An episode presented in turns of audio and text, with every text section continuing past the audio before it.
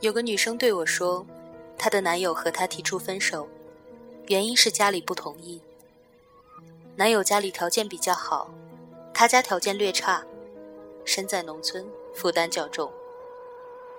男友打算毕业出国，他的父母反对他们在一起，为此这个男生和父母吵了很多次，但却最终妥协了。最后男生提出了分手。这个故事很简单。简单的，就像我们身边经常会出现的故事一样。女生很生气的问我说：“为什么他不肯为了我和父母闹翻？为什么他不愿意和我一起走下去？我不能够接受这个结果。钱有那么重要吗？我们的感情不是更重要吗？有爱就能够走下去啊！”我想了想。觉得从言语上无法驳斥他的想法，于是告诉他一个合理的借口：他没那么喜欢你。他依旧愤愤不平，我就撤了。事实上，这段感情除了他没那么喜欢他之外，还有一句我想说却又没有说出口的：很多东西，例如物质。并没有你想的那么不重要，而很多东西，例如爱情，也没有你想的那么万能。选择了你，也许是错的人；选择包容了你的不安分，我尊重我的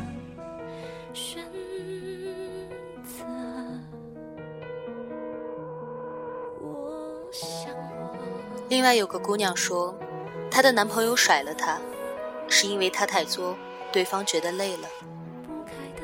她泪眼朦胧的在所有的社交网络上面写道：“他不是说爱我吗？为什么连包容我都做不到？他爱你，并不等于还能坚持陪着你。这并不是他不够爱你，而是你不够爱他。”你以为你的无理取闹是害怕失去，是爱他的表现，偏偏你不敢承认，你是因为太爱自己。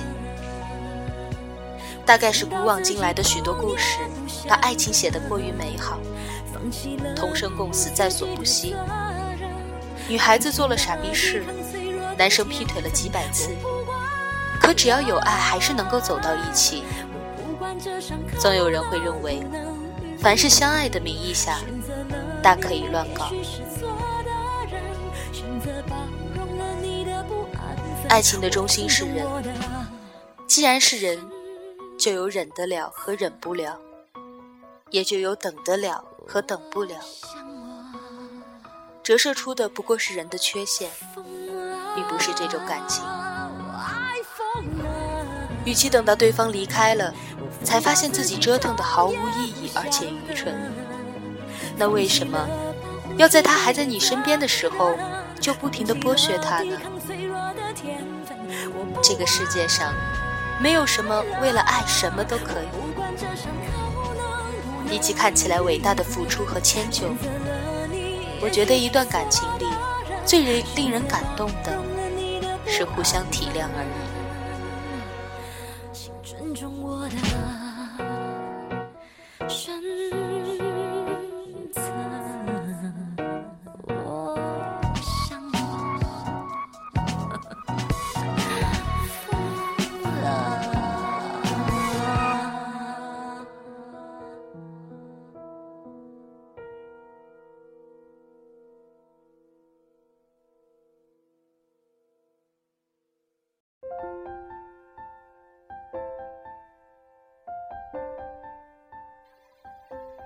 爱情的万能仅仅存在于理论当中。你享受期待它的美好的同时，你也必须要承认它有所缺陷和不足。就像异地恋一样，两个人彼此相爱，却不一定会走到最后。由此就否定两个人的爱情毫无意义。只不过，我们需要承受它，并不是那么的强大。强大到可以支撑我们走过太久的路。爱情其实很普遍，它也很普通，它不会让人起死回生，甚至没有办法解决你没钱买房的问题。它是一个精神动力，就像所有的精神动力一样，可以激励人向着一个美好的方向去前进和奋斗。但是，它并不会直接给你一个美好的结果，甚至，它根本无法保证是否会有一个好的结果。拥有的时候不必想得太好，而失去了。也不必想得太差，仅此而已而夏天还是那。